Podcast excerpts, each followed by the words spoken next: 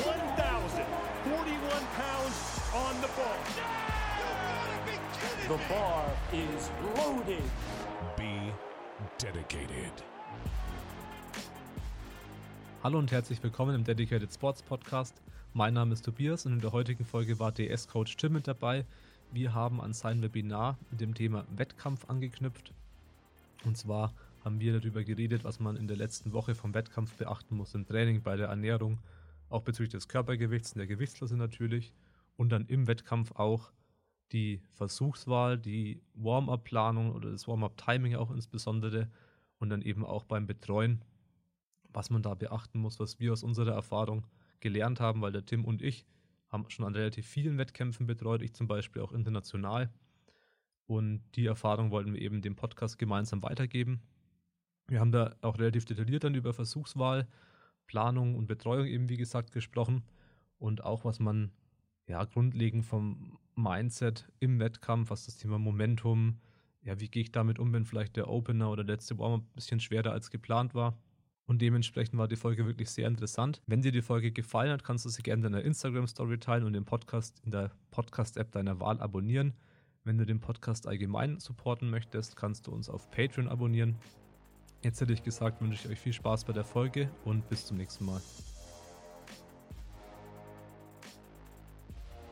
Jo, Tim, als ein Anschluss an dein Webinar zum Thema Wettkampftag. Heute die dementsprechende Podcast-Folge dazu. Nur wollen wir ein bisschen mehr ins Detail gehen bei manchen Themen und auch ein paar andere Themen mit anschneiden. Ich würde sagen, wir fangen an mit der Woche vor dem Wettkampf. Was ist dir da als Coach besonders wichtig jetzt im Training, Ernährung, Gewichtsklassenmanagement oder ja, random ausmaxen? Worauf achtest du da besonders als Coach? Jo, also Punkt Nummer eins ist auf jeden Fall, man sollte jetzt in der Woche vor dem Wettkampf keine großartigen Experimente mehr machen. Und das umfasst alles, also sowohl Gewicht als auch Training, als auch ähm, ja, Ernährung. Also Punkt Nummer eins, Gewicht sollte halt am besten schon entsprechend in den Wochen vorher erreicht sein, dass man dann nicht in der Peak Week plötzlich nochmal hier fünf Kilo Wasser cutten muss oder solche Experimente, weil das hat meistens keine so guten Auswirkungen dann auf die Wettkampfperformance. Ähm, bezüglich Ernährung dasselbe. Man sollte jetzt schauen, dass man jetzt am Tag vom Wettkampf nicht nochmal irgendwelche speziellen Ernährungsexperimente macht. Und bezüglich Training, die Taper-Strategie sollte am besten auch schon in den Wochen vorher klar sein, was man da macht. Im Idealfall hat man vielleicht auch schon in Trainingsblöcken vorher mal ausprobiert, okay, was an Taper funktioniert, was an Taper ist nötig oder auch vielleicht nicht nötig. Und dass man da dann eben einen, einen sauberen Plan hat, was man macht und nicht mehr irgendwelche, ja, irgendwelche unüberlegten Experimente machen muss. Der zweite Punkt, der wichtig ist, ähm, ist die Erwartungen mit dem Athleten abklären. Dass man als Coach genau Bescheid weiß, okay, hey, was erwartet sich der Athlet von dem Wettkampf? Und vielleicht auch dem Athleten ein bisschen ähm, hilft, sich da mental auf den Wettkampf vorzubereiten und die, ja, und eben abklärt, was die Ziele sind, sowohl an, sagen wir mal, also welche Nummern der Athlet vorhat oder was er im Kopf hat, weil jeder hat meistens irgendwelche Zahlen im Kopf, wenn er in den Wettkampf geht. Und zum anderen generelle Erwartungshaltung bezüglich, ähm, was am Wettkampf passiert und was das, das Hauptergebnis des Wettkampfs sein sollte. Ja, na, vor allem bei Gewichtsklassen oder Körpergewicht finde ich, dass halt, ja, eigentlich sollte man wirklich keine Watercuts machen, wenn man nicht Top 3 irgendwo in seiner Gewichtsklasse mitspielt oder halt irgendwie deutsche Rekorde, Medaillen, was auch immer. Weil ich denke, das ist halt für viele verlockend, weil man ein paar Relativpunkte rausholen kann. Aber es ist natürlich ein Risikofaktor. Und eigentlich kann man den halt wirklich komplett vermeiden, außer man sagt, man zählt ja irgendwo zu den, zu den besten Athleten, Athletinnen äh, in seiner Gewichtsklasse. Ja, Oder würdest voll. du sagen, dass man schon, schon auch früher Watercuts machen sollte? Weil ich denke halt eher, naja, dann mach halt einfach eine Diät. Und dann kannst du halt mit Erhaltungskalorien oder mit einem leichten Bike oder wie auch immer, ähm, ja, zum Wettkampf hin trainieren, als jetzt da irgendwelche Advanced-Techniken und Watercuts zu machen. Ja, ich denke, das Problem ist halt meistens schadet, also für die unmittelbare Performance schadet ein, ein Watercut in der Regel mehr als er hilft. Ähm, völlig klar, einfach weil man halt Körpergewicht verliert und dehydriert ist ähm, und weniger isst, was sich dann in der Regel auch negativ auf die Leistung auswirkt. Und zum anderen, man sollte halt überlegen, okay, langfristig interessiert es mich jetzt, was ich auf irgendeinem, ja, vielleicht Wald- und Wiese-Wettkampf, ähm, ob ich da jetzt, ob ich da jetzt in der 74er irgendwie vierter Platz geworden bin oder vielleicht gemütlich in die 83er gekommen bin, da dann mehr Total gemacht habe, vielleicht ein bisschen eine schlechtere Platzierung hatte. Also ich denke vor allem am Anfang einer sportlichen Karriere, vor allem im Powerlifting, sollte man vielleicht eher auf das Total schauen als auf die Platzierung und schauen, dass man im Total vorankommt, weil die Platzierungen kommen mit der Zeit dann von alleine, wenn, wenn man stärker wird und Platzierungen kommen in der Regel nicht davon, dass man leichter wird. Ja, das stimmt.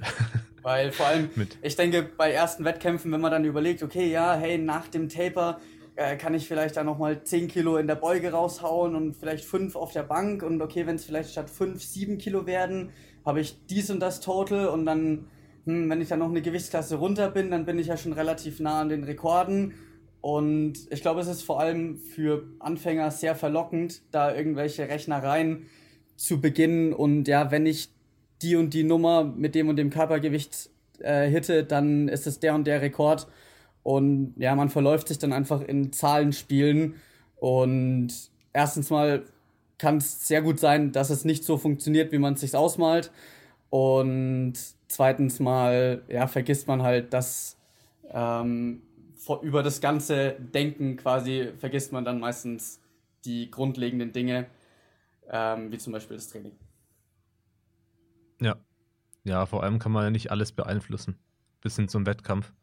Ja. Als wer weiß, ob man dann irgendwie äh, nervös ist, schlecht schläft und dann schlechter drauf ist weil man sich jetzt da davor auch keinen Kopf machen sollte, unnötig, was alles ja. passieren könnte, damit es schlechter schläft, aber halt genauso, er schlechter läuft, aber genauso nicht jedes kleine Detail und Möglichkeit und Option im Kopf durchplant. Ich muss ja auch sagen, vom Taper oder vom Deload und von der, vom Peaking-Block oder vor allem von den letzten paar Tagen, man ist dann nicht im Wettkampf äh, überraschenderweise 15 Kilo stärker. So, ja. also klar, beim Kreuzheben kann es sein, weil es da halt eher noch Grinden und Kopfsache ist, was man im Training versus im Wettkampf schafft. Aber in anderen zwei Lifts ist ja nicht so, dass es einen riesigen Spielraum gibt. Das heißt, über irgendwelche Wunschtotals sich den Kopf zu zerbrechen, ist, denke ich, da, ja, verschwendete Energie. Ich meine, Matt Gary und so kennst du ja auch, die machen es ja noch krasser, die ja wirklich sagen, naja, du darfst einen 2,5 Kilo PR machen im nächsten Wettkampf. also wenn du 10 Kilo stärker bist, stärker geworden bist, naja, dann darfst du trotzdem nur 2,5 Kilo machen und es halt wirklich knallhart teilweise durchziehen. Ja, gut, das finde ich dann auch ein bisschen übertrieben. Also kommt natürlich auf die ja. Frequenz der Wettkämpfe an, aber wenn jemand jetzt von einem ja. halben Jahr den letzten Wettkampf gemacht hat und einfach ein paar sehr gute Trainingsblöcke hatte, dann kann es auch mal sein, dass der quasi schon mit seinem alten Wettkampf-PR einsteigt, den aber inzwischen ja. im Training schon fünfmal, fünfmal äh, gedrückt oder gebeugt oder was auch immer hat. Ähm, von daher bin ich da jetzt kein Fan von, ja, du musst, also ich bin nicht kein Fan davon, sich an alten Wettkampf-Lifts ähm, zu orientieren, sondern man sollte sich halt anschauen, was im Training ähm, in den Wochen davor stattgefunden hat. Aber dabei auch wieder im Hinterkopf behalten, Training und Wettkampf sind zwei verschiedene Paar Schuhe. Und das kann am Equipment liegen, dass man halt in irgendeinem McFit mit irgendwelchen Stang äh, Scheiben trainiert, die halt in Wirklichkeit 10% weniger wiegen, weil schon die Hälfte an Gummi und Metall irgendwie abge abgenutzt ist. Ähm, oder an einer Bank, dass jetzt die Bank höher ist und man dadurch eine bessere Brücke machen kann. Also es gibt da recht viele Faktoren, die das Ganze beeinflussen und deswegen immer vorsichtig sein, wenn man Trainings- und Wettkampfleistungen ähm, vergleicht. Und noch ein anderer Punkt, weshalb man sich eher an einem Total als an einem an einem Gewicht oder an einer Platzierung orientieren sollte. Die Platzierung kannst du nicht beeinflussen. Ja, also du kannst nicht beeinflussen, wer sonst noch an diesem Wettkampf da ist und wie gut andere Leute auf diesem Wettkampf ähm, abschneiden. Von daher jetzt mit dem Ziel da reinzugehen, hey, ich muss unbedingt hier Gewicht cutten, damit ich in der niedrigeren Gewichtsklasse eine bessere Platzierung erreiche, kann sich halt sehr schnell dadurch limitieren, dass da irgend so ein kranker Newcomer aus irgendeinem Kuhkaff kommt, ähm, der, der, dessen Training da drin besteht, dass er irgendwelche Kühe durch die Gegend trägt und dann plötzlich alle, Re alle Rekorde in seinem ersten Wettkampf bricht. Also das sieht Sehr man ja immer wieder. Szenario. Naja, es, man sieht es immer wieder, dass auf irgendwelchen, also ja. vor allem so auf Landesmeisterschaften in den Junioren oder in den Jugendklassen, dass da plötzlich irgendwelche, irgendwelche Rekorde plötzlich, also dass der Total Rekord, Rekord plötzlich um 80, 90 Kilo gebrochen wird, weil da plötzlich irgend so ein Mutant ankommt, ähm, den vorher noch keiner gekannt hat. Ja, ja, vor allem eben bei diesen Klassen, wo einfach die Leistungsdichte noch nicht so hoch ist. Ja. Da kann es einfach wirklich schnell passieren, dass immer mal jemand kommt, den man nicht auf dem Schirm hat. Und man kann es ja wirklich nicht beeinflussen. Vielleicht hat jemand auch selbst wenn der Konkurrent auf Social Media alles hochlädt, ja, vielleicht lädt er nicht alles hoch und lässt halt die schwersten Sätze weg. Man kann es ja wirklich nicht beeinflussen, was dann die Konkurrenz macht. Ja. Äh, was ich auch interessant fand, Bryce Lewis hat auch gemeint, er hat bewusst Social Media dann allen Leuten entfolgt, die in seiner Gewichtsklasse starten, mhm. weil er sich immer durchgehend verglichen hat und keinen Bock mehr drauf hatte, weil es ja. ihn auch negativ beeinflusst hat. Ja, voll. Also ich denke vor allem, wenn man so jemand ist, der sich da immer sehr viel Kopf drum macht und ständig hier bei irgendwelchen anderen Leuten schaut, hey, was macht denn der, was macht denn der?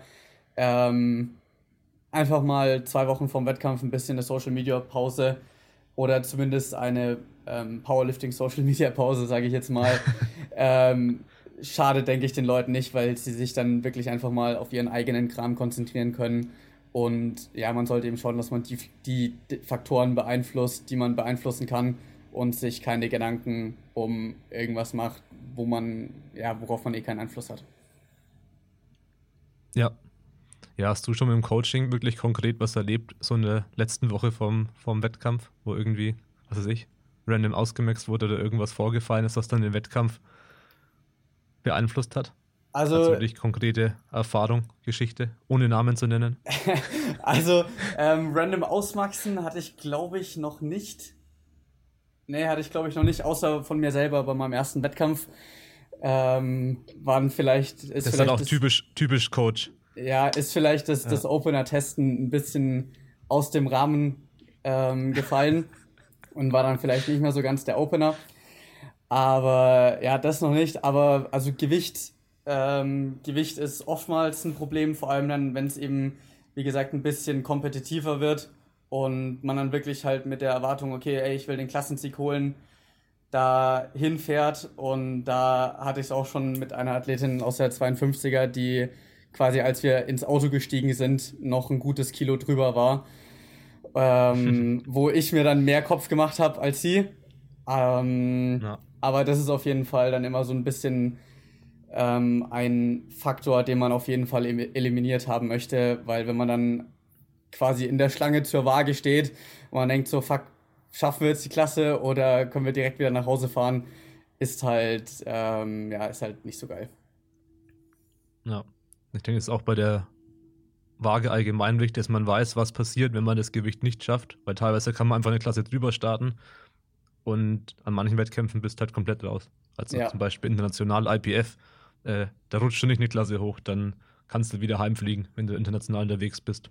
Ja, voll. Und ähm, auch da dazu noch ähm, packen, rechtzeitig packen und sich auch, ähm, ja, also wir haben ja auch eine Packliste schon geschrieben, die ist auf der Website. Ähm, aber das auf jeden Fall nochmal abchecken, weil noch so ein Ding von meinem ersten Wettkampf, da wusste ich noch nicht mal, ähm, dass man in einem Singlet starten muss. Also das war der Bembelmann, das war jetzt kein, kein krasser IPF-Wettkampf, sondern das war der Bembelmann. Und da wusste ich eben nicht, dass man mit Singlet starten muss. Komm dann da an um, in meinen normalen Sportsachen und erfahre dann, hey, ähm, wo ist dein Singlet? Ähm, naja, die waren zum Glück so gnädig und ich konnte mir dann eine Radlerhose ausleihen und konnte dann in T-Shirt und Radlerhose starten. Ähm, auf einem Bambelmann, okay, geht es noch, aber bei den meisten anderen Wettkämpfen ja, wäre das auf jeden Fall ein Problem gewesen. Von daher, äh, packen ist genauso wichtig wie alles andere. Und speziell, also wenn man zu und speziell, wenn man zu der Fraktion gehört, die öfter mal ins Gym kommen und dann merken, oh scheiße, ich habe meine Sleeves zu Hause vergessen. ähm, auf jeden Fall sicher gehen, dass das Ganze, dass alles in der Tasche ist, wenn man losfährt. Ja, am besten am Tag davor packen und nicht früh kurz vorm, vorm Losfahren. Ja. Dass man nochmal Zeit hat, alles in Ruhe durchzugehen. Und ich finde es echt lustig, dass fast jeder selbst irgendwie eine Story hat, wo er am Anfang seiner Powerlifting-Karriere richtig Quatsch gemacht hat. Also zum Beispiel bei dir jetzt hier Radlerhose.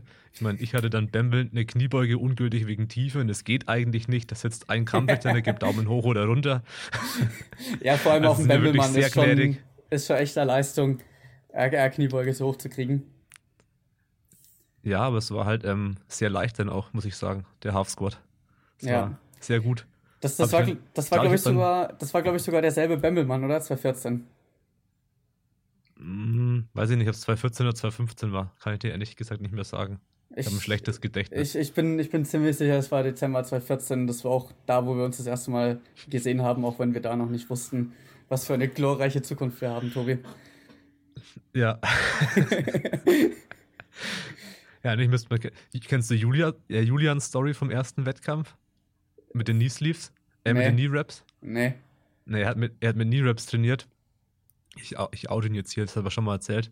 Ja, dann ist halt mit Knee-Raps dann auch zum, zum Wettkampf gefahren, hat er damit trainiert und hat dann erst am Wettkampf erfahren, dass das gar nicht erlaubt ist. dann hat er seinen Opener fast gebombt, weil er nicht runtergesetzt hat. ja, genau. Ja, du, das sind halt ganz genau die Sachen, die halt passieren, wenn man sich nicht mit dem Regelwerk ähm, vorher auseinandersetzt. Na, wobei also, bei Julian war es halt wirklich vor 100 Jahren, keine Ahnung, schon ewig her. Ja, ja, also man, man kann nur hoffen, dass inzwischen jeder so weit ist, ähm, dass, es, dass es ein bisschen klarer ist und dass man sich vorher eben entsprechend mit, den, mit der Thematik befasst. Aber wie man sieht, es kommt, es kommt halt trotzdem noch vor. Ja, also ich sehe es wirklich auch immer noch. Also selten, aber man sieht es schon zwischendurch mal in Wettkämpfen, dass halt jemand, keine Ahnung, äh, irgendwas vergisst an Equipment oder einen Bell dabei hat, der halt nicht erlaubt ist, weil es Klettverschluss oder irgendwie, ähm, ja, halt nicht den, nicht den Forderungen entspricht. Ja, der, der klassische Bodybuilding, der klassische Bodybuilding-Belt. Ja, ja, zum Glück muss man sagen, in der Zwischenzeit ist ja alles online verfügbar und Powerlifting ist bekannter geworden. Und dementsprechend kann man auch die ganzen Infos, die man braucht, leichter finden als vor, vor zehn Jahren. Ja,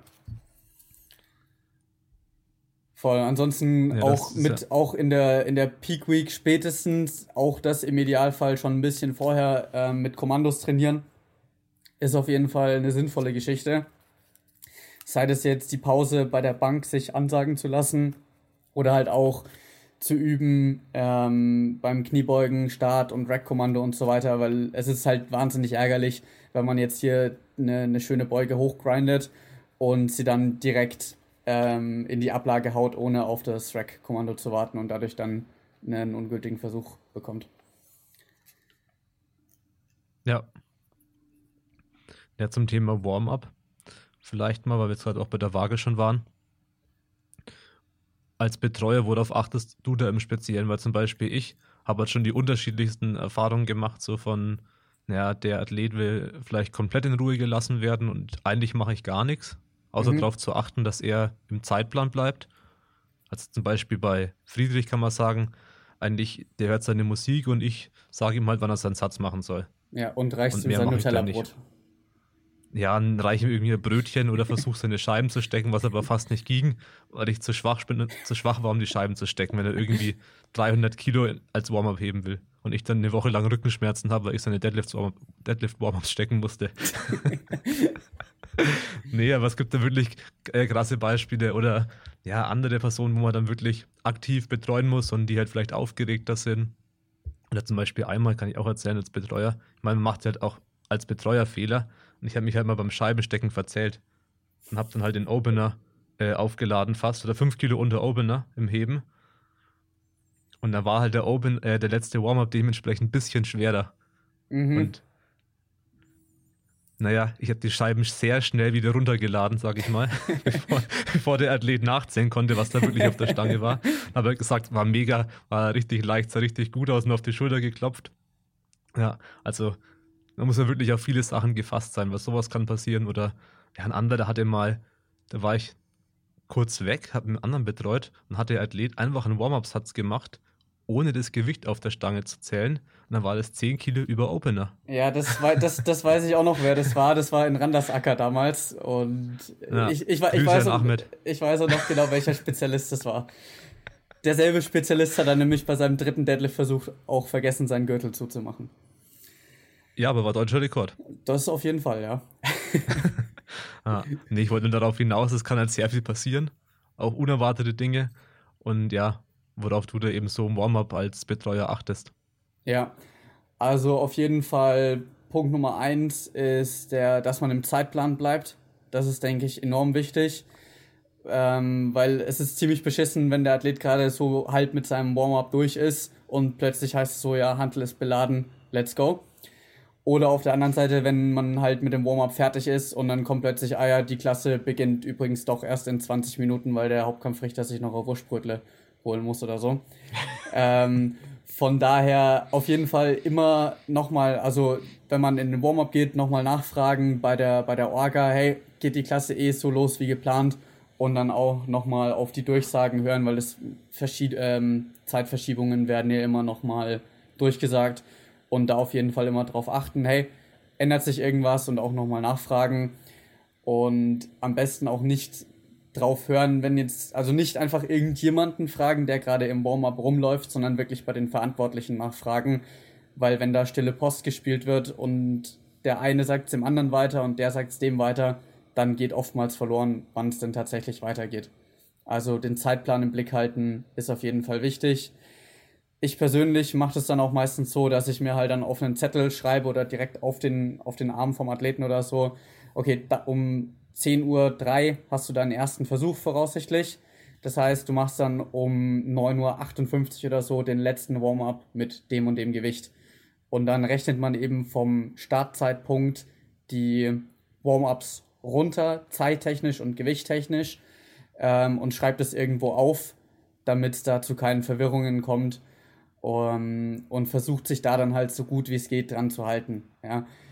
Meistens teilt man sich ja das Rack oder die Stange halt noch mit anderen Athleten und von daher geht es vielleicht nicht immer hundertprozentig nach Plan, aber da einfach versuchen, so gut wie möglich ähm, dem zu folgen, was man, was man sich halt vorgenommen hat. Und das nimmt dann auf jeden Fall viel Stress raus. Und ansonsten noch als Coach ist, denke ich, wichtig, dem Athleten im Warm-up ein gutes Gefühl zu geben, sage ich jetzt mal. Also nicht anfangen und hier nochmal fünf verschiedene Technikänderungen vorschlagen. Das ist meistens keine Ja. gute Idee. Ähm, und zum Teil muss man da auch wirklich gnadenlos lügen und sagen, hey, ja, dein letzter Warm-up ging, super schnell nach oben. Du wirst den Opener richtig krass zerreißen, weil einfach die, diese mentale Einstellungen des Athleten enorm wichtig ist. Und wenn er dran glaubt, dann, also dass er den, dass er den Versuch schafft, dann ist es schon mal die halbe Miete. Während wenn man jetzt mit dem Gefühl reingeht, oh shit, der letzte Warm-up war richtig beschissen, ähm, ich hoffe mal, ich verkacke meinen Opener nicht, dann stehen die Chancen relativ gut, dass da auch irgendwas dann tatsächlich schief läuft. Also von daher, der Athlet sollte mit Selbstvertrauen in den ersten Versuch gehen. Ähm, und als Coach ist man dafür verantwortlich, dass halt das Warm-up so reibungslos wie möglich verläuft, ähm, um das zu ermöglichen. Ich finde, man muss dann teilweise gut drüber nachdenken, ob es ist wirklich der Athlet zum Beispiel schlechter in Form ist und man den Opener runtersetzen sollte oder ob es nur Aufregung ist und der Opener eigentlich wie geplant hochgehen wird, aber er halt zum Beispiel den letzten Warm-up irgendwie äh, bisschen verkackt hat, weil er aus der Bahn gekommen ist oder was auch immer. Da muss man, denke ich, bisschen, bisschen Fingerspitzengefühl haben und im Notfall sich auch wirklich trauen, ähm, ja, den Opener runterzusetzen Ja, und dann einfach sagen, ja, jetzt dann nicht sagen, ey, du warst richtig schwach, ich habe den Opener runtergesetzt und dann sagen, ja, okay, ich will auf Nummer sicher gehen als Coach, weil der erste Versuch, du kannst dir, dann machst du halt eine 200 Kilo höhere Steigerung, wenn der erste dann super leicht ist. So kann man es zumindest auch argumentieren ja, und sagen, ja, dieser, dieser Erstversuch ist wichtig, dass der drin ist. Damit gewinnst du und verlierst du nicht den Wettkampf. Äh, damit gewinnst du nicht den Wettkampf, aber du kannst ihn halt komplett verlieren. So, wenn der schon zu schwer ist. ja, Das heißt, da geht man halt auf Nummer sicher. Und das muss man sich halt auch trauen. Eigentlich gibt es fast gar, gar keinen Fall, wo man sagen muss, äh, jetzt erste Kniebeuge, äh, der Warm-up war leicht, der letzte. Ich gehe jetzt 10 Kilo hoch.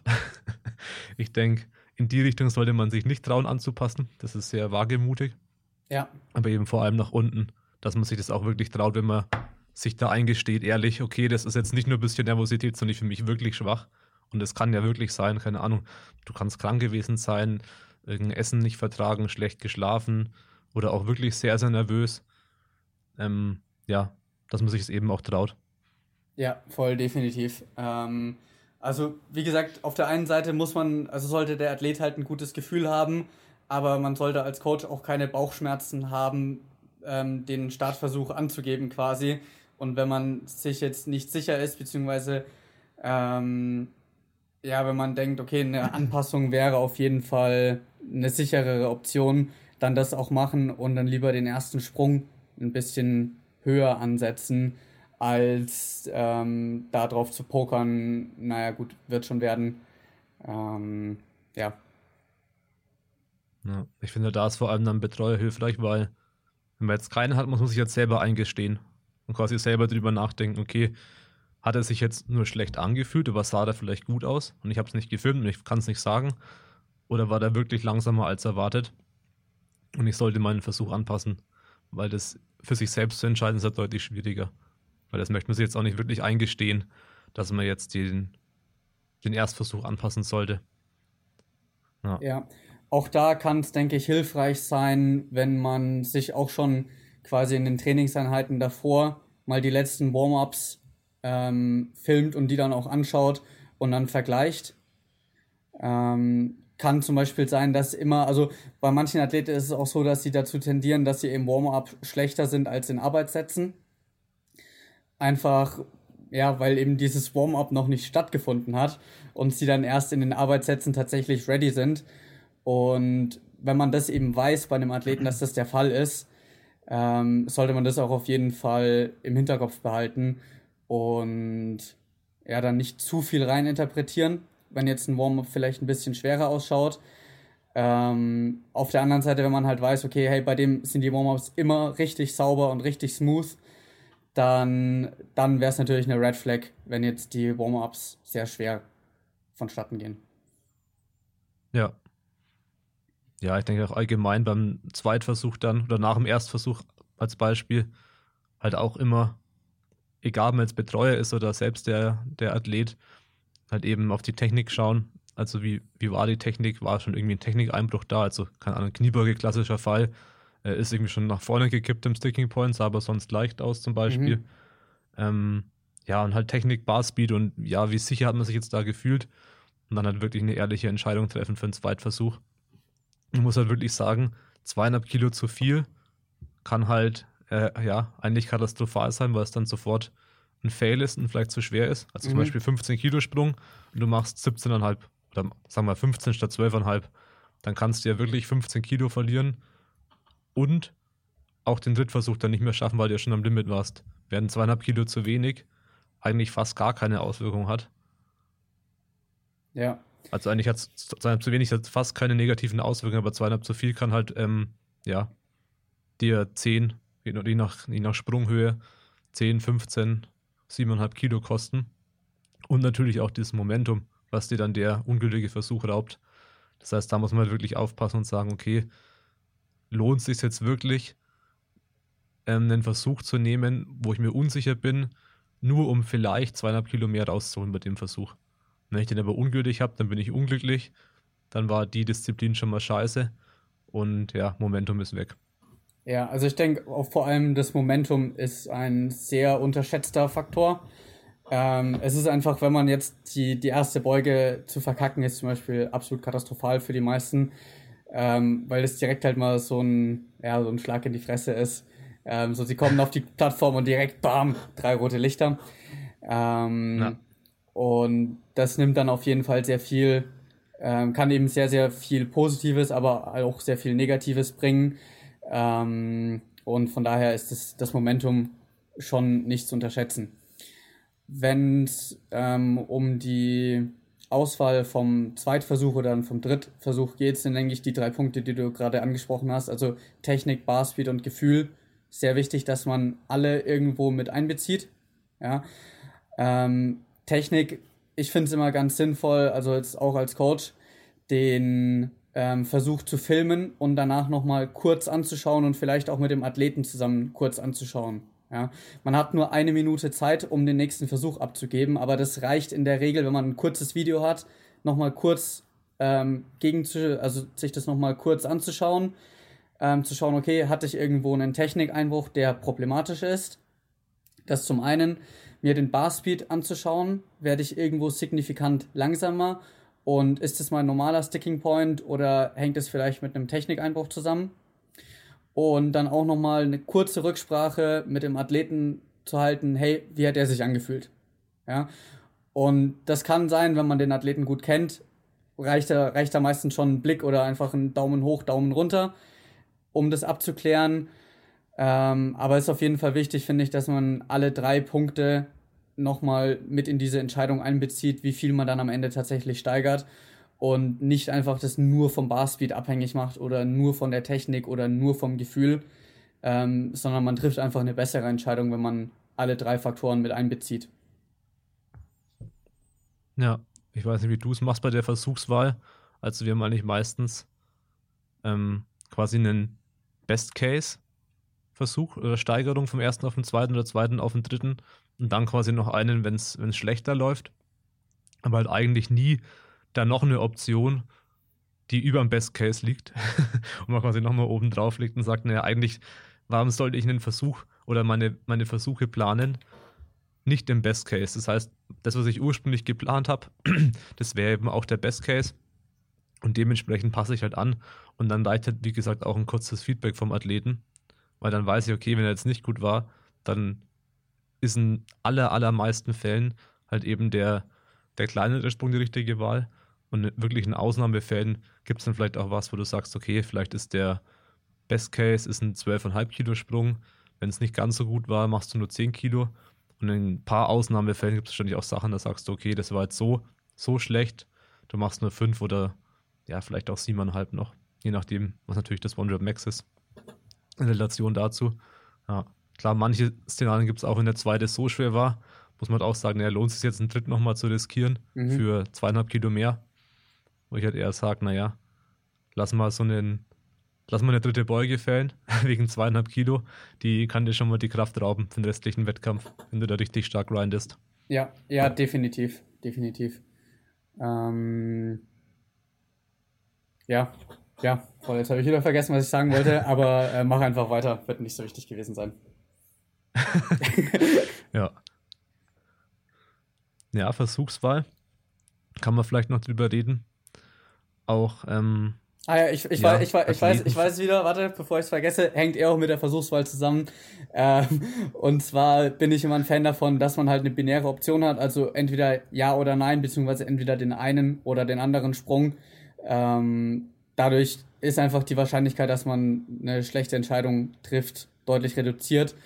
Ähm, weil wenn man sich vorher in Ruhe schon die Gedanken gemacht hat, dann hat man da sich wahrscheinlich ganz gute Optionen zurechtgelegt und kann dann in der Situation eben darauf reagieren, wie es läuft und muss nicht komplett nochmal überlegen, okay, hey, mm, also wenn ich jetzt vielleicht fünf Kilo da hochgehe, ähm, bringt es mich vielleicht später in eine bessere Position, sondern das sind halt Gedanken, die sollte man sich vorher machen und nicht erst dann, wenn es quasi, wenn es quasi an der Zeit dafür ist.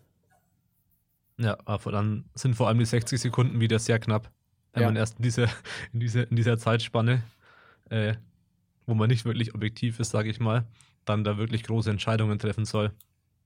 Ja, und dann lieber die Zeit ja. dafür nutzen, nochmal noch mal den Versuch anzuschauen und kurz mit dem Athleten Feedback zu halten, als großartig anfangen rumzurechnen.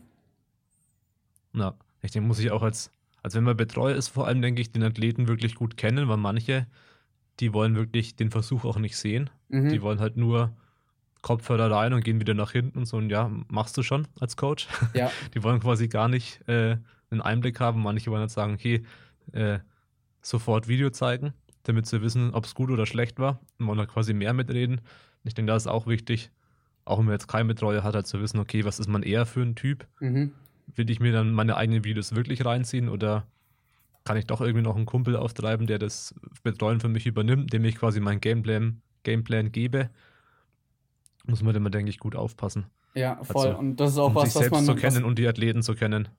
Ja, und das ist auf jeden Fall auch was, was man vorher mit den Athleten absprechen sollte. Ähm, manche, wie du gesagt hast, die geben dir am Anfang, unterschreiben sie die ganzen, die ganzen Zettel auf dem Versuchsblock, drücken dir den Block mit dem Stift in die Hand und sagen, Coach, machst du schon? Ähm, und wenn das der, Ja. der Wunsch des Athleten ist und man ihn gut genug kennt, Happy Days. Ähm, wenn das nicht der Fall ist und vielleicht ähm, entweder die Beziehung noch nicht so gut ist, dass man, also man sich noch nicht gut genug kennt, dann empfiehlt es sich eben, ähm, da immer ein bisschen Rücksprache zu halten. Ja, ja, das stimmt schon. Ich denke, da muss man allgemein immer drauf achten.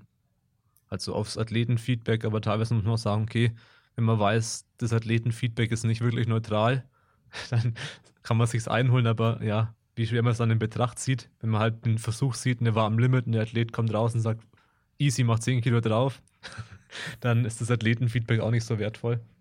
Ich denke, da kannst du auch beide Fälle, als hatte ich auch schon oft so als Betreuer, dass es halt manche Personen gibt, die können das da sehr objektiv einschätzen und andere, die denken halt, ähm, es fühlt sich leicht an, aber sagen halt eher eine Zahl, die sie sich wünschen und nicht die, die realistisch ist. Ja. Ja, voll. Manchmal hat man auch als Coach vielleicht irgendwelche Zahlen im Kopf, ähm, die sich dann halt als nicht Ja. realistisch erweisen und da muss man dann halt auch mal ein bisschen das eigene Ego zum Teil beiseite, ähm, beiseite schieben und der Realität ins Auge sehen, wenn es jetzt vielleicht einfach mal nicht so gut läuft. Ähm, war bei mir auch schon so, ich habe mal einen sehr, sehr hohen Sprung vom ersten auf den zweiten gemacht und der zweite war dann halt auch sackschwer.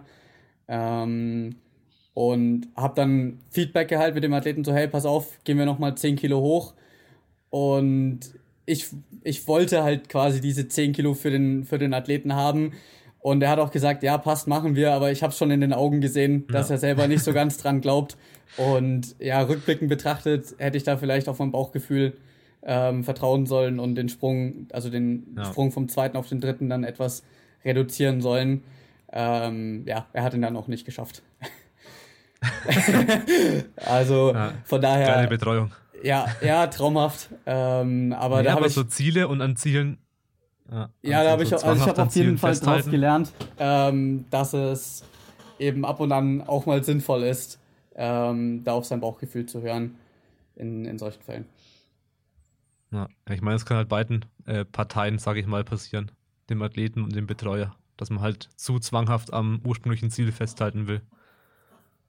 Und genauso natürlich in die andere Richtung, dass man sagt, der zweite war so leicht, dass man dann ja vielleicht einen zu großen Sprung auf den dritten macht und das bisschen unterschätzt Ja, und dann auch böse überrascht wird. Ja. Ich wollte auch noch irgendwas sagen, ich kam nicht mehr drauf. Ach, genau.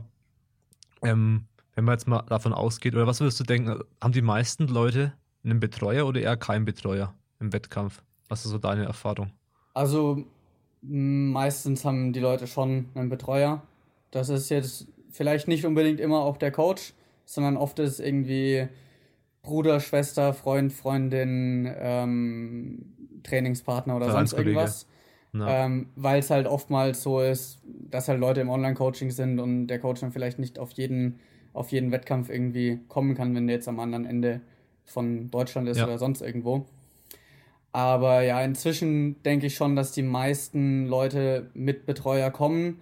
Oder man sieht es dann auch öf ähm, oftmals, dass man sich dann quasi so der, der Warm-up-Gruppe ein bisschen anschließt. Also das hatte ich jetzt auch schon öfter mal, Ja. dass ich irgendwie Athleten betreut habe und dann jemand ohne Betreuer, der sich mit uns aufgewärmt hat, ähm, dann auch ein bisschen Feedback eingeholt hat oder sowas. Ähm, weil es einfach ganz gut ist, ein bisschen jemanden, jemand Objektiven noch dabei zu haben. Wobei ich natürlich immer empfehlen würde, wenn ihr jemanden mitbringen könnt, der euch kennt, ist das meistens die bessere Wahl, weil man sich einfach, weil es halt einfach doch von Athlet zu Athlet sehr unterschiedlich sein kann, wie derjenige, der auf den Wettkampf reagiert und wie die Versuche ausschauen und so weiter und so fort.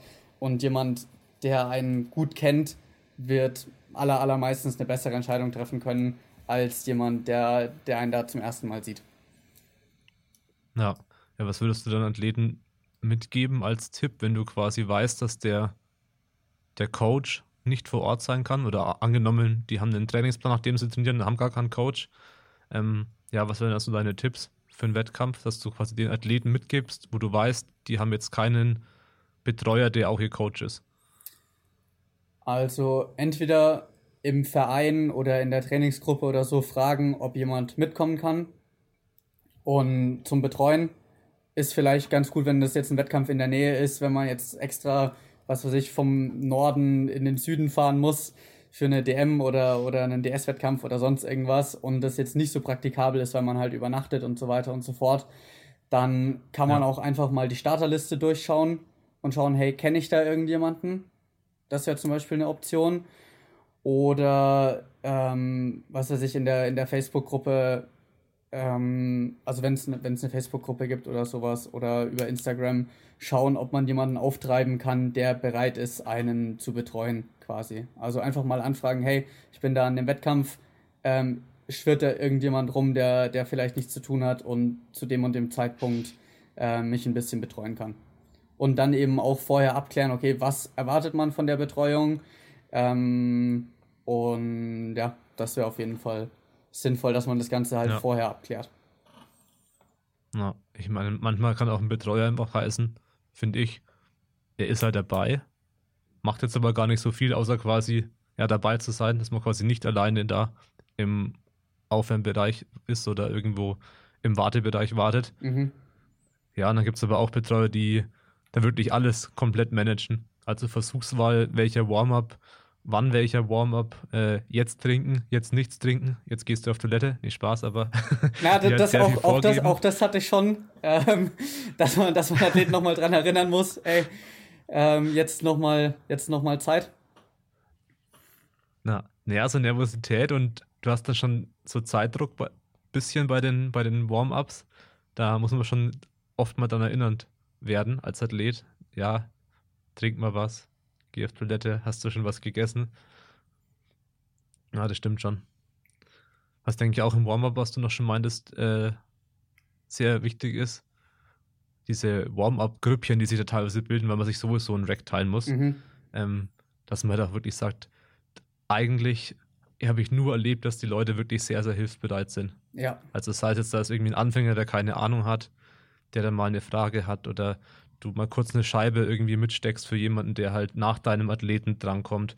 Ähm, dass es grundsätzlich sehr, sehr hilfsbereit ist. Und wenn man vielleicht auch niemanden kennt oder sehr, sehr wenige, man sich wirklich trauen kann, da kurz nachzufragen nach einem Tipp oder irgendwie kannst du Kommandos mir geben oder äh, was weiß ich, kurz spotten, was auch immer, dass es wirklich sehr, sehr hilfsbereit ist. In der Theorie tritt man ja gegeneinander an, mhm. aber letztendlich macht jeder seinen eigenen Wettkampf und du kannst du nicht beeinflussen, was der andere jetzt beugt, hebt und drückt. Und ja. dementsprechend auch wirklich sagen, okay, in der Theorie ist es mein Konkurrent in der Gewichtsklasse, aber eigentlich ähm, war es immer so, was ich erlebt habe, dass man sich gegenseitig unterstützt. Ja, voll. Und das halt auch bewusst im Kopf hat als, als Athlet und als Betreuer, dass man ja da sich gegenseitig helfen kann, wenn man irgendwas, keine Ahnung, oder das Babypuder ist einem ausgegangen. Da wird kein anderer sagen, ha, verkackt, du Loser. und dann das Babypuder aufbrauchen und wegschmeißen. Ja. Wird halt nicht passieren. Ja, ja, voll. Also das, das kann ich hundertprozentig so unterschreiben. Das ist eigentlich auch immer mein Lieblingspart an den Wettkämpfen.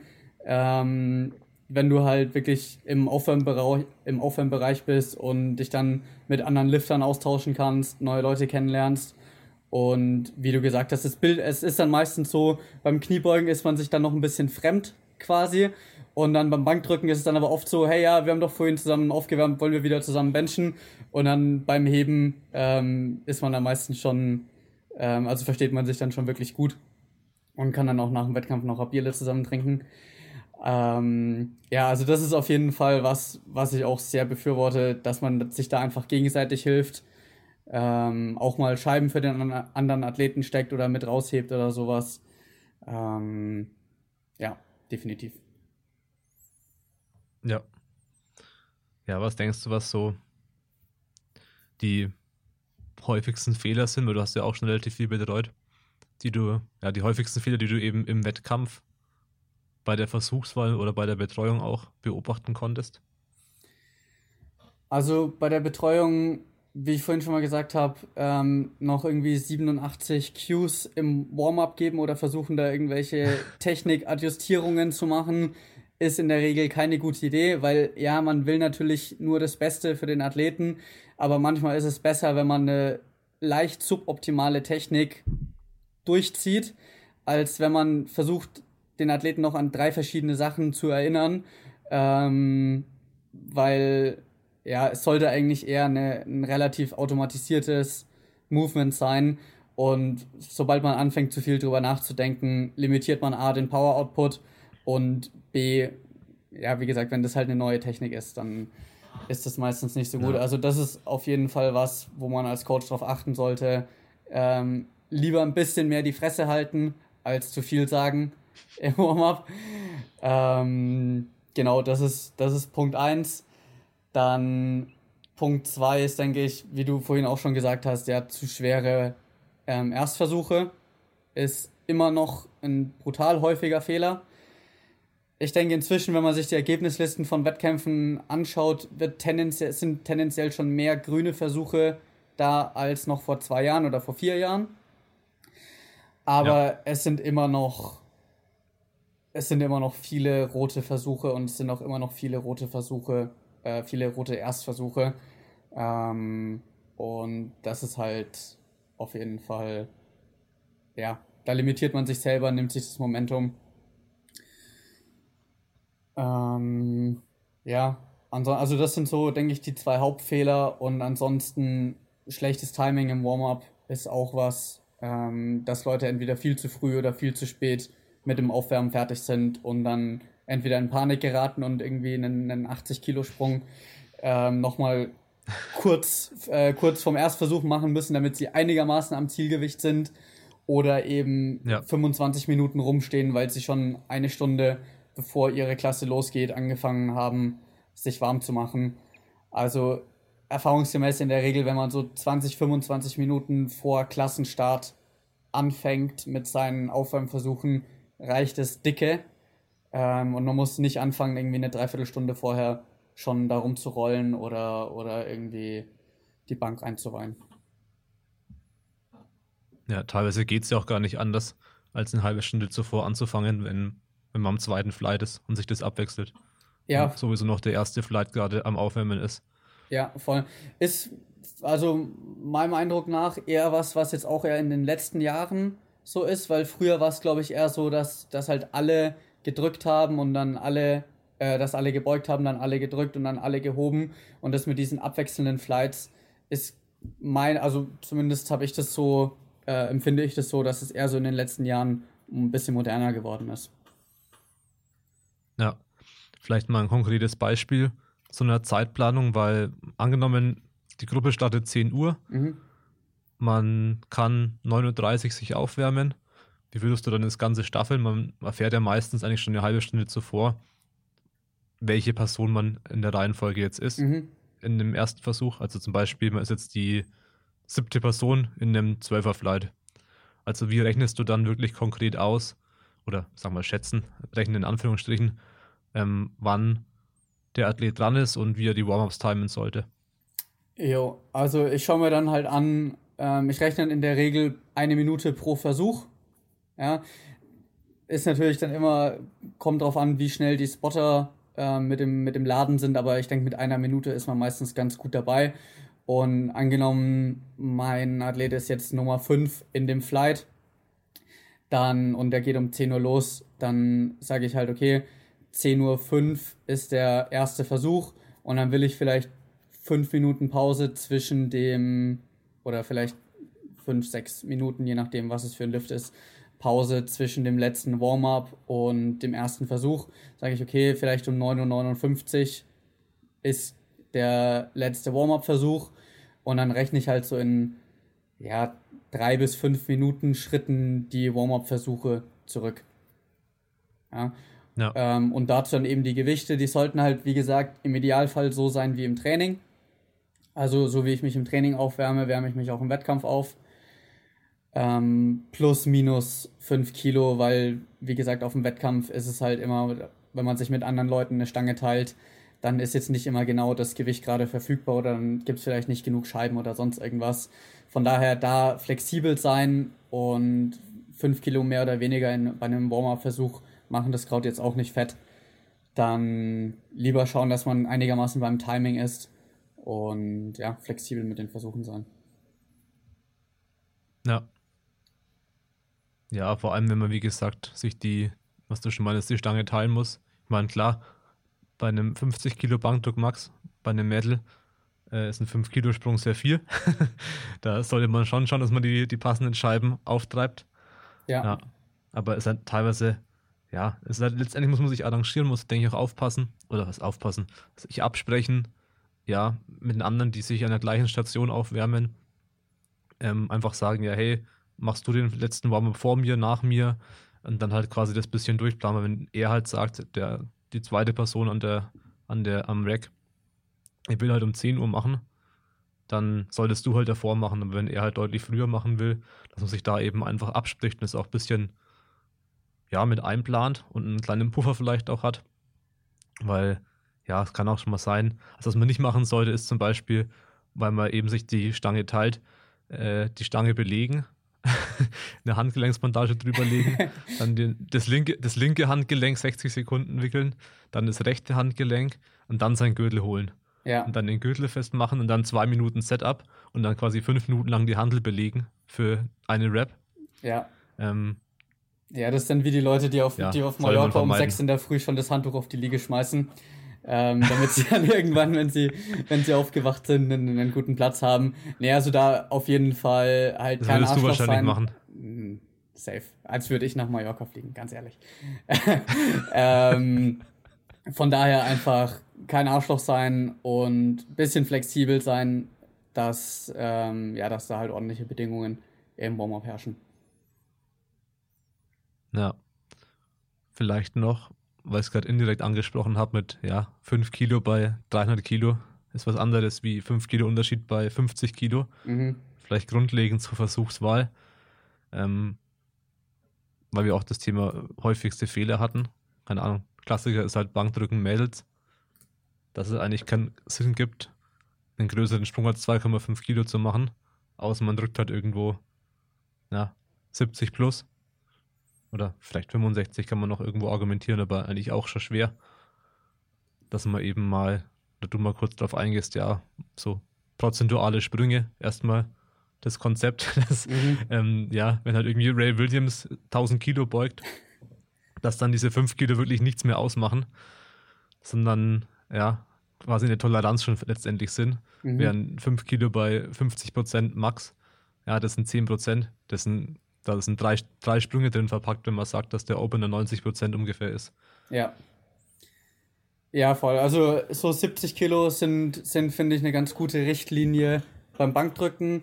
Wenn, wenn jetzt 70 Kilo bei einer Kniebeuge zum Beispiel das, äh, das Maximalgewicht sind, da finde ich, kann man schon nochmal eher einen 5 Kilo Sprung verkraften. Aber auf der Bank unter 70 ja. Kilo würde ich da echt keine Experimente machen. Ähm, sondern ja, da kostet das jetzt nicht so viel Kraft, dass man eben dieses Risiko ähm, in Kauf nimmt. Und man sieht es wirklich auch des Öfteren, dass, dass sich irgendwie 67 noch richtig gut bewegen und dann bei 70 ist plötzlich komplett, ähm, komplett die Luft raus. Ähm, ja, von daher. Vor allem bei White Grip zum Beispiel. Ja, voll. Voll, weil da ist dann halt oftmals wirklich, ja, Make or Break. Und ja, wenn der Versuch falsch ja. gewählt ist, dann kommt es halt eher zu einem Break als zu einem Make. Na, ich meine, das Gute ist halt bei 2,5 Kilo Sprüngen, man hat letztendlich sowieso keine Wahl. Also, eigentlich, wenn du sagst, die meisten Mädels können auf der Bank schon mal keine schlechte Versuchswahl machen, weil eigentlich müssen sie einen passenden Opener wählen und halt so einsteigen, dass sie sagen, okay, vielleicht schaffe ich den dritten, vielleicht auch nicht. Da ist halt die Wahrscheinlichkeit auf einen ungültigen Versuch ein bisschen höher, weil man einfach nicht die Flexibilität hat in der Versuchsauswahl. Ich meine, deswegen gibt es ja auch, keine Ahnung, jetzt, ähm, na, welcher Verband war es? Powerlifting Australia. World Powerlifting, die halt ein Kilo Sprünge, glaube ich, hatten sie ja. Mhm. Um eben dieses Problem zu umgehen. Weil, ja, eigentlich müsste man halt ein Kilo Sprünge machen, damit es ein guter dritter Versuch ist. Darf man aber nicht. Ja.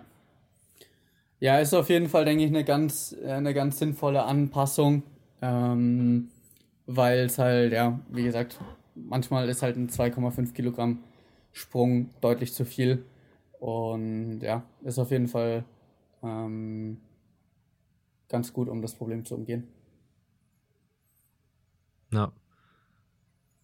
Wie würdest du dann zum Beispiel die Versuche wählen?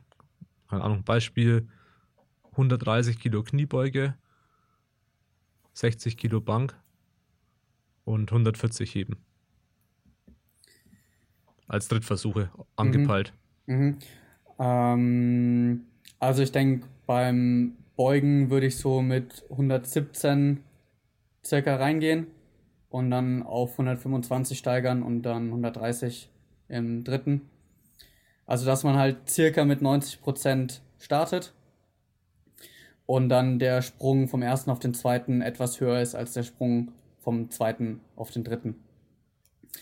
Ähm, Bank. Also quasi 7,5 Kilo und 5 Kilo und 5 Sprung Kilo, genau. klassischerweise. Genau. Ja. Dann kann man wahrscheinlich sagen, okay, wenn jetzt der erste überraschend oder ein bisschen schwerer war, kann man genauso zweimal 5 Kilo Sprung machen. Genau. Wahrscheinlich wäre der allergrößte Worst Case 5 und 2,5, aber dann müsste schon viel schief laufen. Ja. Genau. Ähm, dann auf der Bank würde ich halt, ja, wie wir gerade gesagt haben, zweimal zweieinhalb Kilo Sprünge machen. ähm, ja. Also mit 55. Ja, man muss es wieder. Ja. Man muss es einfach wiederholen. Wirklich rein, äh, reinpressen. Ja. Also 60 Kilo Max heißt nicht, man steigt mit 50 ein, geht auf 55 oder äh, macht 55 im ersten, geht dann auf 60 und hofft auf 62,5, mhm. weil dann die Zaubergains kommen im Wettkampf. und dann halt man wirklich sagen muss, eiskalt, nee, das heißt 55, 57, 65. Ja. Wenn dann ein Kampfrichter da ist, der eine längere Pause gibt, wird man sehr, sehr dankbar sein, dass man diese 57,5 als Zwischenschritt nicht ausgelassen hat. Ja. Es kann nämlich genau sein, dass man beim Training 60 weg, wegdrückt, weil man halt selber die Pause macht. Mhm. Und dann hast du vielleicht einen Kampfrichter, ja, so wie mich, der dann sagt, ah, da wackelt noch die Stange ein bisschen, da, wird da lässt man den Athleten mal zappeln. nee, es kann ja wirklich sein. Dann, ja, ist es halt mal schnell zu schwer, wenn dann plötzlich die Pause doppelt so lang gefühlt ist wie im Training. Ja, und dann lieber, lieber den Drittversuch smoken, ähm, als, als da großartiges Risiko einzugehen. Ja. Ja, ein Kreuzheben 140 als angepeiltes Max. Ähm, beim Heben würde ich wahrscheinlich ein bisschen leichter noch reingehen. Ähm, also würde ich vielleicht mal einen Erstversuch dann so bei ja, 112, ähm, vielleicht 115 machen und dann auf 132 circa. Also ja, wahrscheinlich eher 115 im ersten ähm, auf 132, auf 140. Hm. Würdest du aber echt so tief gehen? Weil ich hätte zum Beispiel gesagt, naja, ich hätte vielleicht 100, ja, wobei, wenn ich drüber nachdenke, so weit daneben wäre ich auch nicht. Weil eigentlich kannst du sagen, dass der vom zweiten auf den dritten das 7,5 oder 5 Kilo okay ist. Mhm. Und dann halt eigentlich irgendwie 10, 12,5 oder so. Vom ersten auf den zweiten. Das denke ich auch ganz wichtig, dass man sagen muss, okay, beim Kreuzheben, ja, was kann da schon groß schief gehen so? Ja. Da bringt dir vor allem der, der erste Versuch nicht. Das heißt, machen es einfach leicht, mhm. spar dir die Kraft, weil es bringt ja wirklich faktisch nichts. Es bringt auch keine wirkliche Gefahr, einen zu leichten Erstversuch beim Kreuzheben zu haben. Ja, denke ich auch. Also da ist halt, also man kann jetzt zum Beispiel bei der Bank würde ich jetzt nicht zu leicht einsteigen, weil da dann halt mehr Gewicht vielleicht ein bisschen die Technik verändert. Ähm, beim Heben ja. hat man diese Gefahr eben nicht. Und ich würde es dann auch ein bisschen vom Trainingslevel ähm, abhängig machen. Also wenn jetzt die, die Werte, die du genannt hast, wenn das jetzt zum Beispiel ein sehr leichtes Mädel ist, die halt dann für ihre Gewichtsklasse mit den Werten sehr, sehr stark ist und halt schon weit fortgeschritten, dann ähm, ist vielleicht ein größerer Sprung realistischer, weil sie einfach schon mehr Erfahrung hat und da es nicht so wahrscheinlich ist, dass man von dem leichten Opener, ähm, dass an der Sprung auf den schweren zweiten dann überrascht. Wenn das jetzt ein Anfänger ist, der diese Werte macht und vielleicht erst seit ein paar Monaten trainiert und einfach mal aus Jux und Tollerei den ersten Wettkampf macht, kann man den Erstversuch, denke ich, auch eher noch ein bisschen schwerer machen, weil er einfach nicht so viel ähm, ja, aus einem, also nicht so, einen nicht so viel Kraft kostet, sage ich jetzt mal, und denn der schneller wieder ja. regeneriert ist als bei einem sehr fortgeschrittenen Athleten. Also ähm, ja, zu dem, was wir jetzt gerade gesagt haben, ist halt das Trainingslevel auf jeden Fall auch immer noch entscheidend und die Erfahrung ähm, entscheidet dann auch darüber, wie gut höhere Sprünge verkraftet werden oder halt auch eben nicht. Ja. Ja, ich meine zum Beispiel ist ja, keine Ahnung, wenn man jetzt relativ rund conventional hebt, dann sollte man halt erst recht sagen, dass man da nicht drei schwere Versuche wählt, Ja. also, was weiß ich, äh, 255, 260, 265. und das hat seine drei Versuche sind und jedes Mal äh, ist es schwer belastend, weil man da durchgrindet. Ich meine, gibt es ja auch einfach so technisch gesehen Leute, die heben halt so. Ich meine, Brad Gibbs ist ja zum Beispiel auch so, Mhm. der tendenziell eher immer rund ist und ist eigentlich, ja, bei ihm ist es eigentlich so, dass meistens schnell ist und irgendwann ist dann komplett äh, langsam, relativ überraschend, sage ich mal. Ja, Das ist vielleicht nicht das beste Beispiel, aber es gibt schon doch Leute, die halt quasi tendenziell eher immer ein bisschen rund durchgrinden. Ja, Dass man halt vor allem in solchen Fällen auch einfach sagt, okay, da, da spare ich die Kraft. Oder zum Beispiel Sumo, wenn man weiß, man hat einen relativ extremen Sumo-Stand und kann halt vielleicht auch mal bei Sumo eher die Balance verlieren. Ja, dann mache ich doch erst recht einen leichten Erstversuch, mhm. weil dann weiß ich schon mal, dass ich den Versuch gültig drin habe. Weil wenn man dann mal beim Erstversuch einen Wackler drin hat, ich meine, äh, passiert den Besten. Also gibt es ja unzählige Videos allein von Witzbicki wahrscheinlich. Mhm. Ja, da fällt mir zumindest ein Beispiel sofort von ihm ein, wo es auch passiert ist. Und man kennt es ja wirklich von Sumo-Hebern, dass man da eben auch sagt, ja, okay, dann spricht ja nur noch mehr dafür, den ersten Versuch leicht zu machen. Weil dann, wenn wirklich was passieren sollte oder ich verliere die Balance oder irgendwie die Finger gehen auf oder ich rutsche mit dem Fuß weg, dass ich dann kein Problem damit habe, den Versuch zu wiederholen. Wenn der erste Versuch zu schwer ist und ich muss ihn dann wiederholen, dann äh, ist der Pressure schon da und man spürt ihn auch. ja, Und dann sollte man wirklich darauf achten, dass der Versuch jetzt nicht plötzlich schwer ist. Und dann ist ja der allergrößte Worst Case, man kämpft gegen das Bomb-Out an. Und spätestens dann hätte man sich gewünscht, dass man den Opener gewählt hat, den man auch dreimal äh, versuchen kann und schaffen kann. ja. Ja, auf jeden Fall. Ja. Was denkst du, wie aus deiner Erfahrung Athleten mit Versuchen umgehen, die tendenziell zu leicht sind, aber wenn sie 9 zu 9 hatten, äh, 9 von 9 hatten im Wettkampf? Ähm, meistens ist es eigentlich sehr, sehr positiv. Weil klar, manchmal kommt dann so, hey ja, Mann, da hätte ich auch noch ein bisschen mehr machen können. Aber wenn das jetzt nicht gerade ein Wettkampf war, also wenn das jetzt nicht gerade eine, eine äh, deutsche Meisterschaft war, wo man dann halt jetzt aufgrund der, also wo man dann meinetwegen fünf Kilogramm an der Platzierung vorbeigeschrammt ist und aber alle Drittversuche Ja. easy wie sonst was waren, dann, okay, klar, dann hat man auf jeden Fall einen Grund, sich zu beschweren.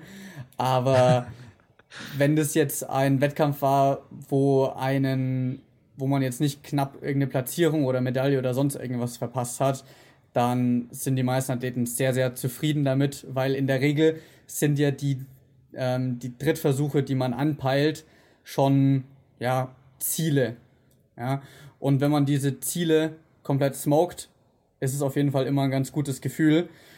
Ähm, und wenn man dann weiß, okay, hey, ich habe meine Ziele sogar noch übertroffen, weil ich habe die Ziele easy erreicht, dann ist es auf jeden Fall ein besseres Gefühl als, ja gut, ich hätte mein Ziel erreichen können, theoretisch. Also ich hätte die Kraft, meinetwegen jetzt, wenn jetzt die, die 200er Beuge das Ziel waren und man dann man 195 easy gebeugt hat und dann auf 2,5 geht, meinetwegen und dann die 2,5 fällt, man weiß, okay, hey, ich hätte das Ziel erreichen können, also die 200 wären auf jeden Fall da gewesen, aber ich hab's halt nicht, ich hab's halt nicht gemacht. Und dieses, ja, Ja. ich hätte es haben können, es wäre da gewesen oder so, das ist halt immer so, ja, hätte der Hund nicht geschissen, wäre ich nicht reingetreten. Ähm, Fakt ist aber, ich bin reingetreten in dem, in dem Fall. Und von daher, ja, ist halt schlecht.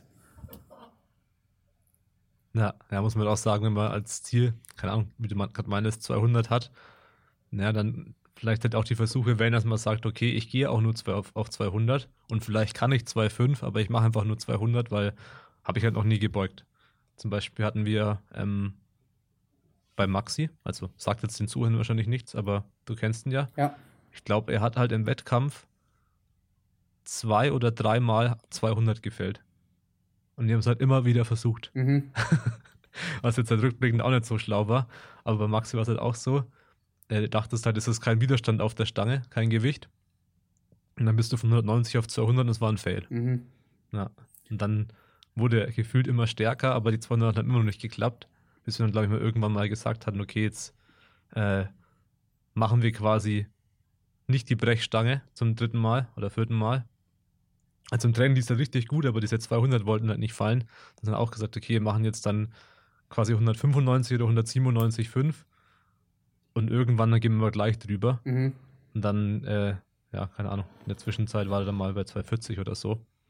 Aber dass man halt auch sagt, okay, ich gehe jetzt nicht mit der Brechstange auf eine Zahl, weil ich sie gut finde. Und vielleicht war halt der richtige Versuch jedes Mal 197,5. Und wir wollten aber alle 200 knacken. Dann haben halt jedes Mal 200 versucht. Und das ist Ja. halt der klassische Beispiel. Einmal, kann, einmal kannst du halt sagen, okay, wenn du dann 197,5 beugst, hast du dann, empf- empfindest du dann Reue, weil du die 200 nicht gemacht hast. Und weil 197,5 halt eine sehr schlimme Zahl sind, die auflegen zu lassen. Ja. Ich sehe schon dann an deinem Gesicht, Tim, Ja, die, Verächt, die Verächtung über die Versuchszahl 197,5 statt 200. ja, also ich muss sagen, nee, ist halt echt keine leichte Entscheidung. Ja, also ich glaube 197,5 ist so die, die schlimmste Zahl, die man, die man auflegen kann. ähm, ich, ich war auch selber schon mal in der Situation, wo vielleicht 197 der bessere Call gewesen wäre oder der sicherere, aber ich wollte halt die 200 und die, es ist auch gut gegangen in dem Beispiel, aber ja, 97 wären der bessere Call gewesen, kann man, kann man nicht drüber streiten. Ähm, von Ja. daher, ja, also in dem Beispiel muss ich sagen, ist kritisch. 197 ist immer kritisch. Das ist halt das Ähm, kritischste Beispiel, was es gibt. ja. Vor allem, wenn man keinen Betreuer hat. Ich, ich glaube, kein Mensch der Welt, kein Powerlifter der Welt wird 197,5 callen, wenn er keinen Betreuer hat. ja, Also wirklich sehr wenige. ja, habe, habe ich auch noch nicht, noch nicht oft gesehen. Negatives. Ego haben. Ja, Ja. ähm, ja, also das ist, das ist auf jeden Fall eine, eine der schlimmsten Zahlen, die man, die man so callen kann. Und ich denke aber auch, dass es dann in solchen Beispielen, wie du jetzt gesagt hast, dann zum Teil auch eine mentale Blockade ist. Vielleicht, wenn man dann denkt so, oh shit, 200, 200, 200. Ähm, und dann kann es halt ganz gut sein, wenn man dann vielleicht schaut, dass man direkt auf 202 oder auf 205 geht. Natürlich nicht statt den 200, aber dann, dass man vielleicht dann im nächsten Wettkampf oder so die Versuche so auswählt, dass man diesen, diesen Milestone quasi direkt überspringt. Ähm, Ja. Und dadurch gar nicht dieser, diese mentale Blockade und die Angst vor der Nummer aufkommen. Und was man auch bei Athleten machen kann, die man sehr gut kennt, ist, dass man einfach sagt so, hey, vertraust du mir mit der Auswahl? Ja, und also wenn dann halt das Ja kommt, ähm, dann, dann sagt man denen gar nicht, was man auflegt. Ja, sondern das Ja. ist einfach so, hey, pass auf, Hab ich auch schon gemacht. ich, ich wähle das für dich aus, passt schon. Du machst deine Kopfhörer rein, machst die Augen zu, hockst dich da hinten in die Ecke. Ich sag dir Bescheid, wenn du drankommst und dann gehst du da raus und hebst es einfach hoch. Ja. Ähm, Ja. Das funktioniert, denke ich, bei, bei solchen Fällen, wo es halt wirklich eine mentale Blockade ist, wo man weiß, hey, da ist die Kraft da, aber es scheitert dann einfach nur an der, an der Ausführung, weil man sich zu viel Kopf drüber macht, ist das auf jeden Fall auch eine Methode, die gut funktionieren kann, wenn man halt äh, den Athleten gut genug kennt. Ja. Nee, ist auf jeden Fall auch oft, oft Kopfsache, dass man sich eben, dass man diese besondere Zahl, diesen Meilenstein halt, ja, glo- glorifiziert zu Unrecht. Und dann macht man sich da in die Hose, wo es eigentlich, ja, eigentlich ist dann das gleiche wie 197,5, die 200. Da ist halt eine andere Scheibe drauf, Ja, die ein Kilo mehr wiegt, so ungefähr. Aber man macht das Gleiche, es ist die gleiche Stange, äh, der gleiche Kampfrichter im Normalfall. Und ja, deswegen, genauso wie du meintest, kann man auch 187,5, 197,5, 205 machen. Versuchswahl. ja, Halt 10 und 7,5 und lässt die quasi einfach aus. Ja.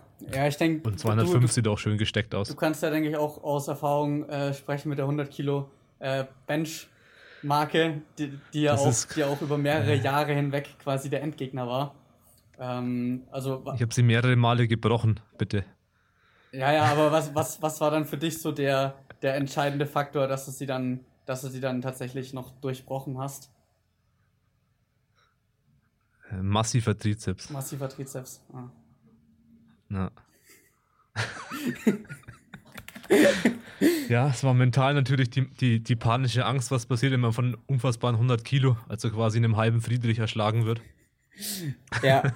ja, ich erinnere mich, das war ja damals auch noch per Livestream. Ähm, da, also da war ja dann auf jeden Fall nochmal zusätzlicher Druck auf dich da. ähm, der dann, der dann vielleicht ja, der auch größte Pressure war bei der Powerlifting Challenge. ja, der Powerlifting Challenge war der größte Pressure, weil da habe ich eigentlich nicht wirklich trainiert davor und habe, glaube ich, im Training nie über 70 gedrückt und habe dann 80, also so viel zum Thema schlechte Versuchswahl, 80, 85, 90 und im Viertversuch 100. Und ich habe halt alle hängen lassen da, ne? Ja. Ja, das, das war, das war echt eine Enttäuschung. Runter. Das war echt eine Enttäuschung, Tobi, ja. da erinnere ich mich auch noch, ja. erinnere ich mich auch noch gut dran. Manchmal wache ich im Schlaf, äh, nass geschwitzt und schreiend auf und habe das vor Augen, wie du mich äh, missbelegend anschaust, nachdem ich die 100 gefällt habe. Von oben herab. Ja. Ja, das Ich hätte gesagt, wir können vielleicht Versuchswahl.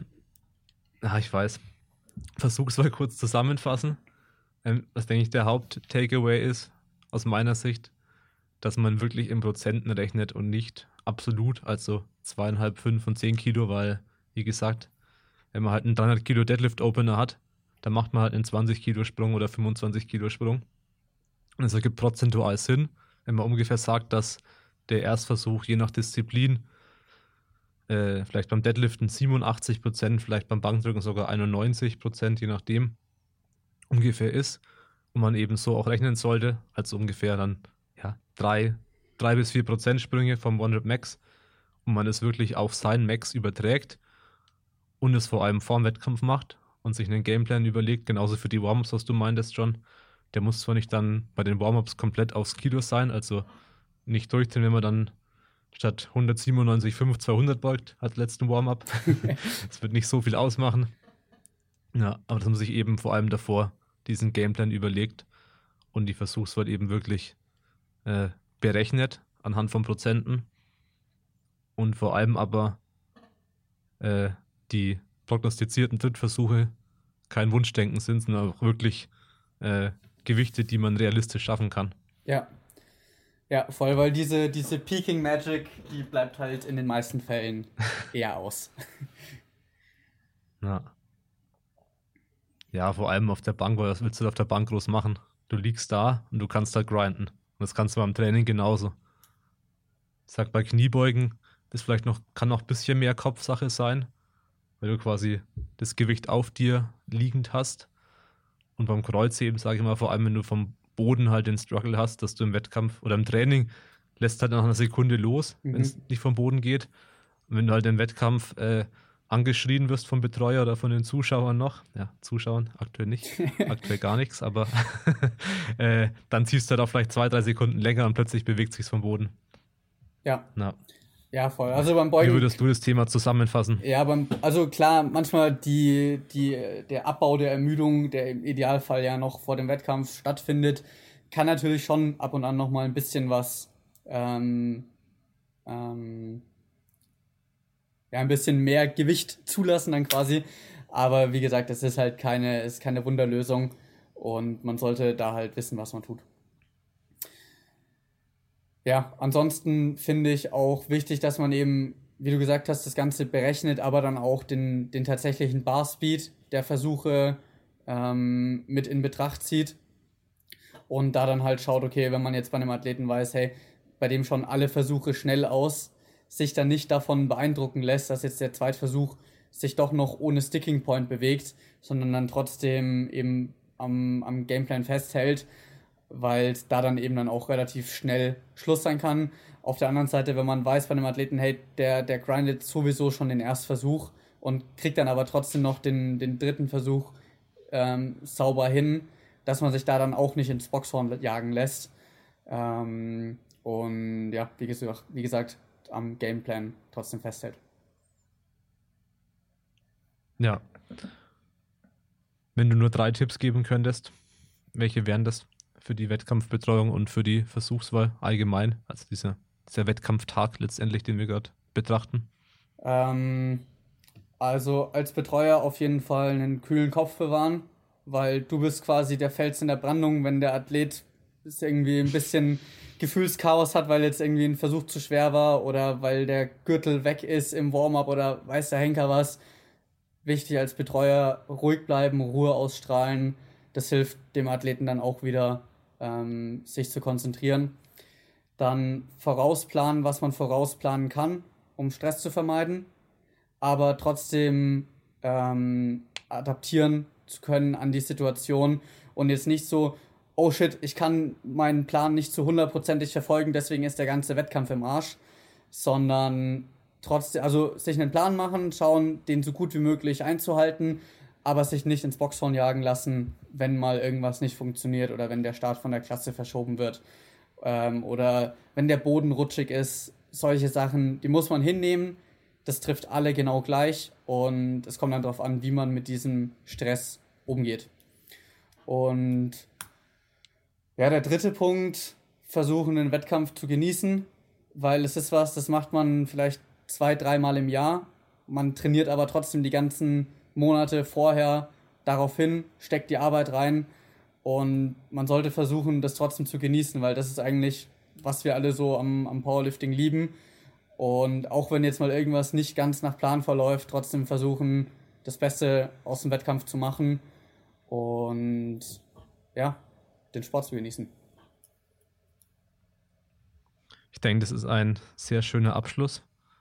Was ich dann noch anmerken würde, wäre auch, ähm, weil du meintest, den Wettkampf genießen, dass es halt einmal extrem wichtig ist. Und halt auch als Tipp im Wettkampf, da gibt es diese Redewendung, keine Ahnung von wem, don't get too high, don't get too low. Mhm. Das heißt, wenn halt was gut läuft, was an, anders angefangen, wenn was schlecht läuft, sich nicht zu stark runterziehen zu lassen, dass man wirklich sagt, okay, äh, es ist wirklich kein Weltuntergang, wenn man den Versuch ungültig macht oder was auch immer passiert, weil es ist ein Versuch von einem Wettkampf, von sehr, sehr vielen Wettkämpfen in einer hoffentlich langen Powerlifting-Karriere. Das heißt, es hat relativ wenig Einfluss. Aber auf der anderen Seite auch zu sagen, ähm, wenn jetzt irgendwas überraschend gut lief, halt nicht 25 Minuten darüber sich freuen und den Fokus verlieren und halt so tun, als wäre jetzt die, äh, die Welt gerettet. Ja, und vergessen, dass also man ja noch einen in beiden Versuch Fällen, hat. Ja, also, oh, dritten Timeout im Drittversuch. Hat mich zu lange gefreut. Nee, aber dass man halt auch wieder den Fokus fängt und es halt grundsätzlich einfach dann so im Wettkampf oder auch allgemein, dass man weder positiv noch negativ emotional zu starke, äh, in Anführungsstrichen, Ausschläge haben sollte.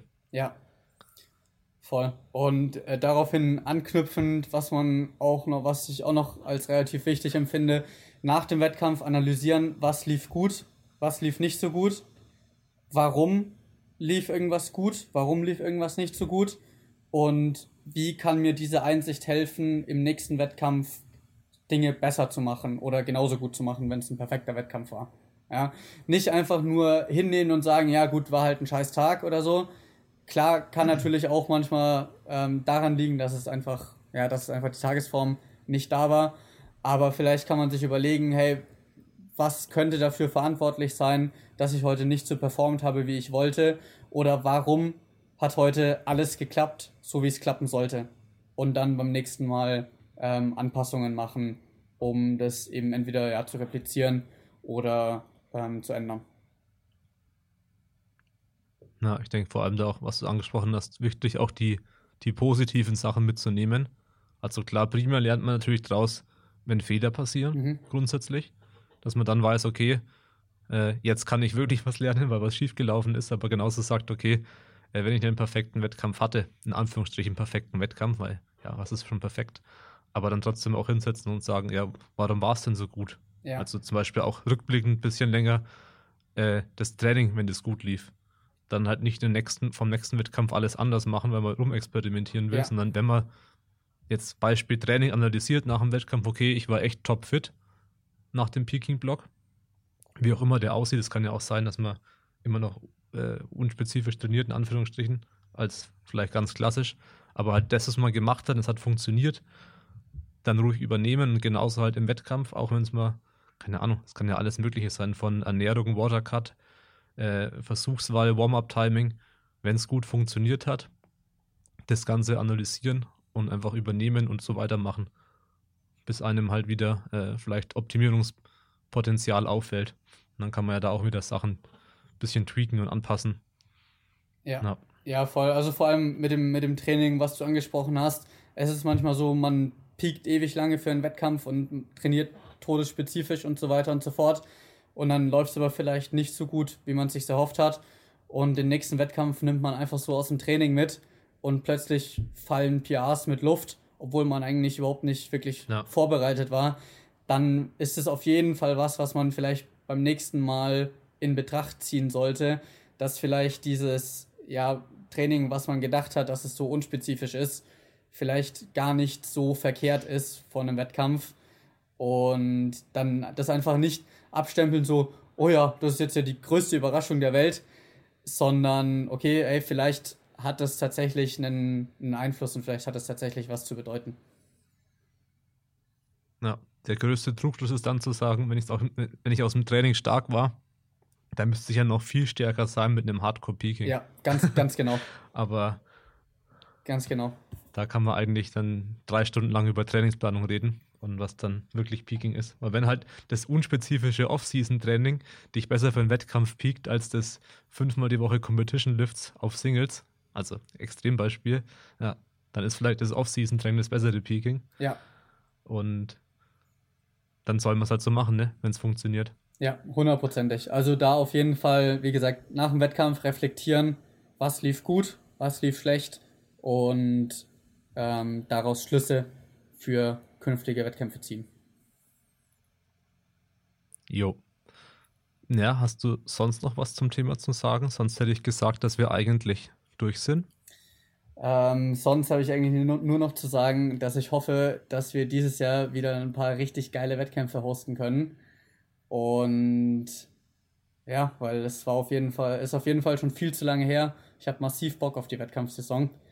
Und ja, ja das waren dann so meine, meine Gedanken dazu. Dem kann ich mich anschließen. Ich vermisse die Wettkämpfe und das, das Feeling auf den Wettkämpfen. Ja. Mal schauen, wann es wieder möglich ist. Dann hätte ich gesagt, Tim, vielen Dank für die schöne Podcast-Folge. vielen Dank bei den Zuhörern, die bis zum Ende dabei waren. Wenn euch die Folge gefallen hat, gerne an der Instagram-Story von euch teilen, den Podcast abonnieren und wenn ihr uns unterstützen wollt, kann man uns auch auf Patreon abonnieren. Da gibt es auch ein paar coole Freebies, Rabattcodes und so weiter. Dann, Tim, bis zum nächsten Mal. Ja, yes, Tobi. Und mach's gut. Ciao. Tobi, halt die Ohren steif. Servus, war.